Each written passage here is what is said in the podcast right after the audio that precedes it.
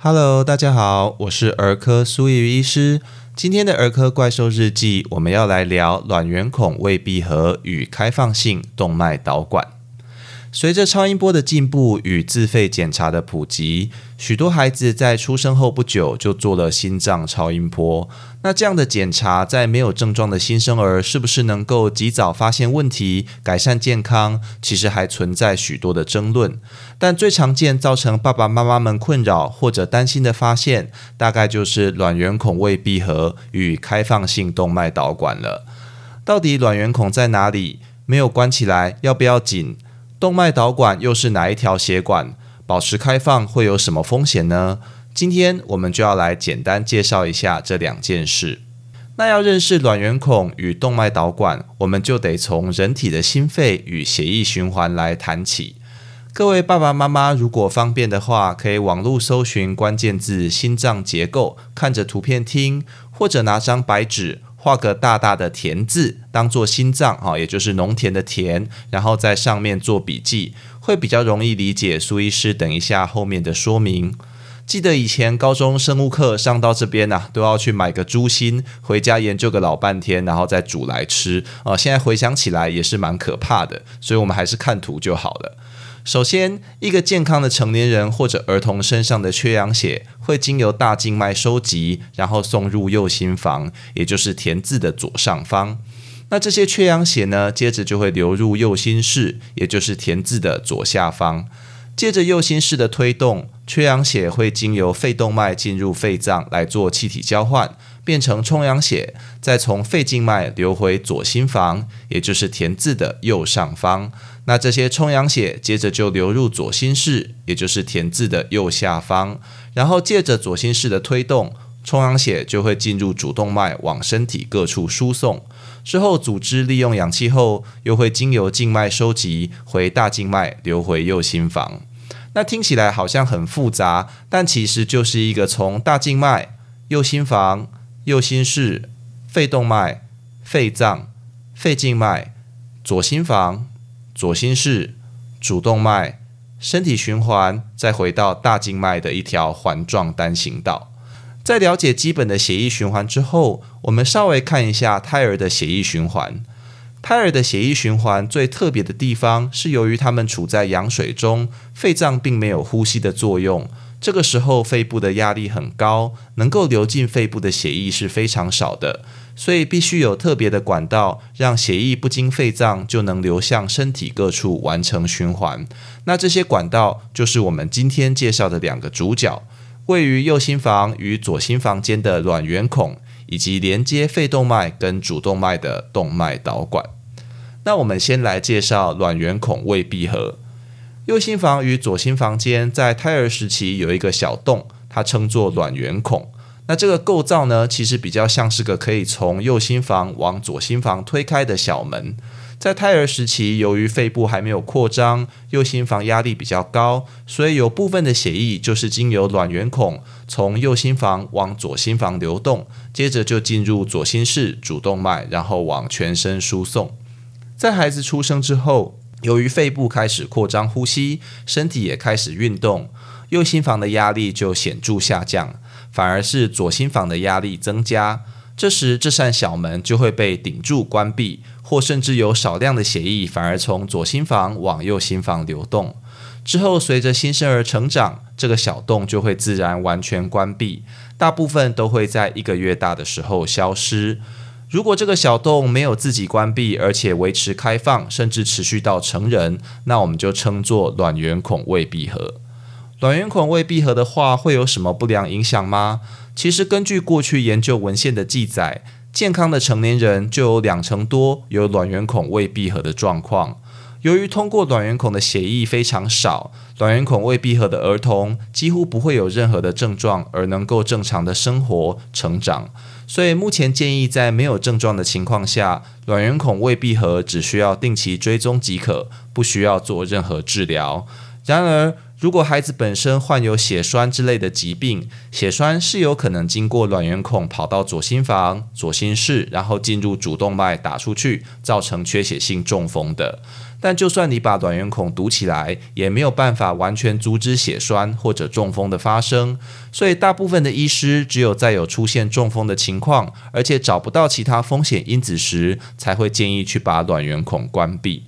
目前关闭卵圆孔的治疗是以心导管置放关闭器为首选，不需要开刀。只有合并其他心脏异常需要手术时，才会在开刀中顺便把卵圆孔补起来。所以从上面的说明，我们就知道，如果刚出生的新生儿去做心脏超音波检查，那发现卵圆孔未闭合是完全正常的状况。事实上，台湾儿科医学会的临床指引就载明说，在两周大以下的新生儿，如果发现卵圆孔未闭合是正常的，并且建议自费的心脏超音波检查，在满月后才去做执行。但基于执行的方便性，目前很多医疗院所都是在出生不久就为孩子进行自费心脏超音波检查，所以才会有很多这样的报告，造成爸爸妈妈们的困扰。苏医师认为，除非检查的医师发现这个洞特别大，或怀疑有其他合并的异常，否则既然执行的期间正常就会有卵圆孔存在，并不用特别在没有症状的孩子安排后续的心脏超音波追踪啦。但保险公司常常不买单，然后也不会帮你出追踪检查的钱，好，那又是另一个问题了。第二个，我们就来介绍开放性动脉导管吧。动脉导管是胎儿时期连接肺动脉跟主动脉的一条血管，如同前面在卵圆孔那边介绍的，由于胎儿时期肺部的压力比较高，动脉导管的血流是从肺动脉往主动脉输送的。随着孩子出生，肺部开始扩张呼吸，主动脉的压力上升。动脉导管的血流就会慢慢转换成由主动脉往肺动脉输送。那随着孩子出生后开始呼吸，血液里面的氧气浓度也会逐渐上升，动脉导管就会开始收缩，并在数天内看不到血流，我们称之为功能性关闭。而在数周后，随着血管内皮细胞的增生，这条血管就会慢慢变成结缔组织，真正的关闭起来。如果动脉导管没有随着时间关闭，或者是功能性关闭之后又被打开来，那就称作开放性动脉导管。除了我们先前的章节有介绍过，早产儿比较容易发生外，因为其他疾病，比如周产期窒息、合并其他先天性心脏病等，都可能会造成开放性动脉导管。在足月儿的身上，约有万分之三的发生率。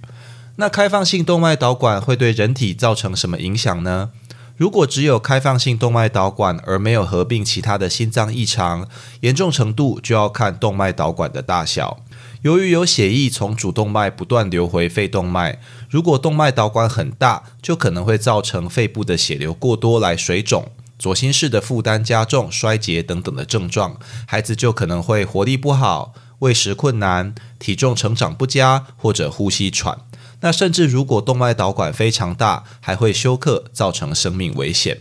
那如果动脉导管小小的，通常就不会有任何症状，顶多在听诊的时候被医师发现有心杂音。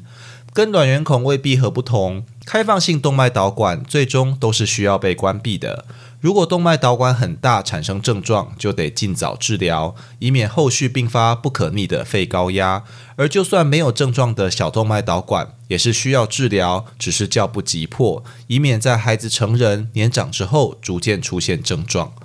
从上面的说明，我们就知道。刚出生的新生儿有开放性动脉导管是正常的，但如果在出生数天或者数周后还发现有开放性动脉导管，就必须考虑治疗。如果孩子没有症状，动脉导管也不大，由于治疗并不急迫，大部分的医师会建议观察追踪。如果没有自行关闭，就在孩子比较大些、麻醉风险较小的时候，使用心导管来置放螺旋线圈或者关闭器关闭。而如果症状明显，动脉导管较大的话，就需及早进行治疗，甚至有时会需要手术矫治。要特别提出的是，早产儿的开放性动脉导管因为成因较为复杂特别，也可以尝试使用药物关闭。相对来说，足月儿的开放性动脉导管药物治疗的效果就很差，并不是标准的治疗。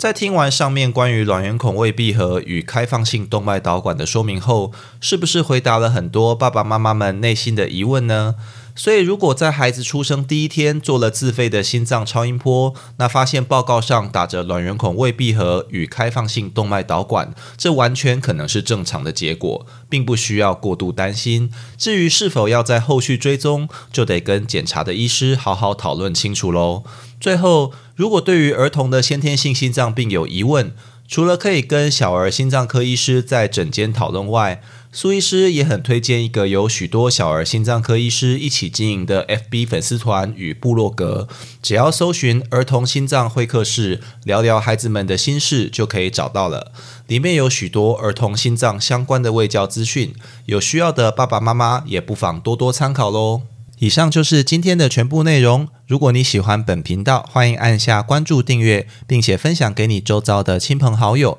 这样就能收到本频道的最新通知，也让苏医师有动力提供大家更优质的内容喽。也欢迎各位听众到 Apple Podcast 留下你对频道的看法，或寄 email 到频道信箱，提供您宝贵的意见哦。我是苏怡医师，我们下次见。